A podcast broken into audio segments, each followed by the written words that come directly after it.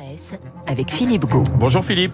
Bonjour Renaud et bonjour à tous. La presse pas tendre ce matin avec l'exécutif. Première cible du jour, Elisabeth Borne qui bégaye selon la Marseillaise et que Libération surnomme le fantôme de Matignon avec à la une du quotidien une photo volontairement floue de la première ministre dans les jardins de la rue de Varennes.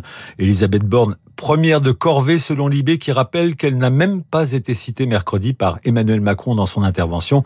Elisabeth Borne qui peine à s'imposer et voit son poste attiser les convoitises, mais reconnaît Alexandra Schwarzbrod, elle n'a objectivement pas la tâche facile et ajoute l'éditorialiste, elle est une femme et la nomination d'une femme à Matignon a été suffisamment saluée pour que le chef de l'État ne puisse se permettre de la remplacer au bout de quelques semaines seulement, sauf si c'est par une femme. Effectivement, le chef de l'État qui en prend aussi pour son grade hein, ce matin. Oui, si le Parisien aujourd'hui en France estime que le coup de bluff d'Emmanuel Macron, qui a donné 48 heures aux partis d'opposition pour dire s'ils sont prêts à collaborer, n'est pas gagné, c'est surtout face aux Français que le président de la République, isolé après le nom des oppositions, selon le Figaro, semble avoir perdu le premier set de son second quinquennat. Le Figaro publie en effet un sondage qui révèle qu'une grande partie des Français, 70%, le jugent responsable de la crise politique actuelle, 70%, dont 40% de sympathisants LREM. Emmanuel Macron, qui note l'opinion, ne parle plus de réforme des retraites. Selon Rémi Godot, le chef de l'État devrait pourtant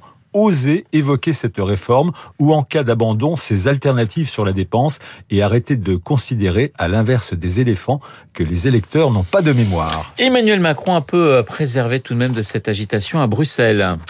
Oui, le chef de l'État peut en effet se réjouir, tout comme les autres dirigeants européens, de l'approbation des candidatures de la Moldavie et surtout de l'Ukraine à l'adhésion à l'Union européenne.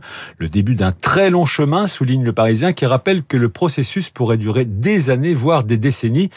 Une décision qui, selon le Figaro, agace les pays des Balkans occidentaux, notamment la Macédoine du Nord et l'Albanie, pour qui la porte de l'Europe reste fermée, alors qu'ils sont respectivement candidats depuis 7 et 8 ans, mais également pour la Bosnie, le Kosovo, le Monténégro et la Serbie qui, eux, patientent dans la salle d'attente de l'Union européenne depuis 20 ans pour certains. L'Ukraine, c'est aussi et surtout, Philippe, le conflit avec la Russie et ses conséquences sur l'approvisionnement énergétique de l'Europe. La Russie, en effet, ferme peu à peu le robinet de son gaz et provoque donc de plus en plus d'inquiétudes, notamment en France et en Allemagne. L'Allemagne qui, comme les cinq autres, comme cinq autres pays européens, revient au charbon, comme le titre Le Figaro. Gaëtan de la Capelle estime qu'outre-Rhin, c'est la panique à bord et de rappeler qu'après avoir abandonné le nucléaire il y a 11 ans, l'Allemagne, désormais couverte d'éoliennes et qui fait tourner à plein régime ces vieilles centrales à charbon, a rarement été autant polluée, mais toujours pieds et poings liés au Kremlin. Bravo, Madame Merkel, conclut l'éditorialiste du Figaro.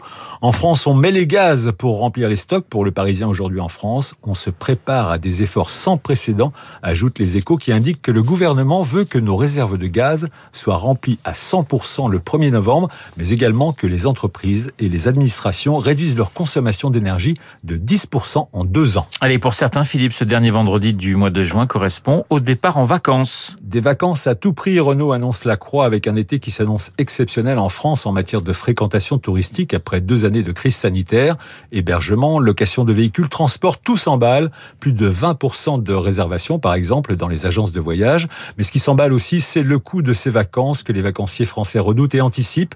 La croix cite une enquête selon laquelle deux tiers d'entre eux ont l'impression que ces vacances leur reviendront plus cher que celles de l'an dernier.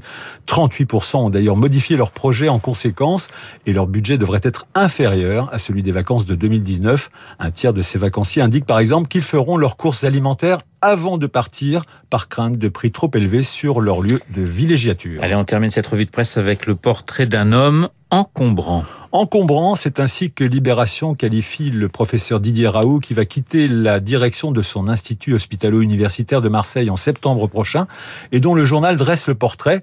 Le microbiologiste qui s'est un peu fait oublier ces derniers temps mais dont l'ego ne semble pas émoussé. Un personnage, écrit Eric Favreau, qui donne l'image brouillée d'un narcisse qui chercherait encore son miroir, découvreur en pagaille de bactéries, mais gourou sans scrupules. Les critiques, c'est simple, il s'en moque et répète que ne lui importe que sa propre estime.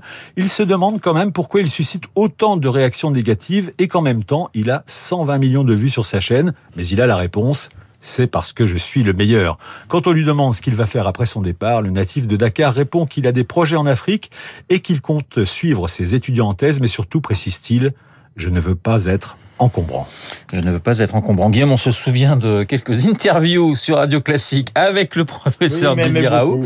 Oui, il nous aimait beaucoup, effectivement. On a eu Surtout quelques moi. noms d'oiseaux assez Il y a sympathiques pendant, d'endroits où on le recevait avec, pendant avec une le, sorte pendant de le Covid. à relever, mais moi, il m'adorait. Ah oui, ça, il vous adorait. C'est vrai que, c'est vrai que vous n'avez pas été épargné par le professeur Raoult. Dans un instant.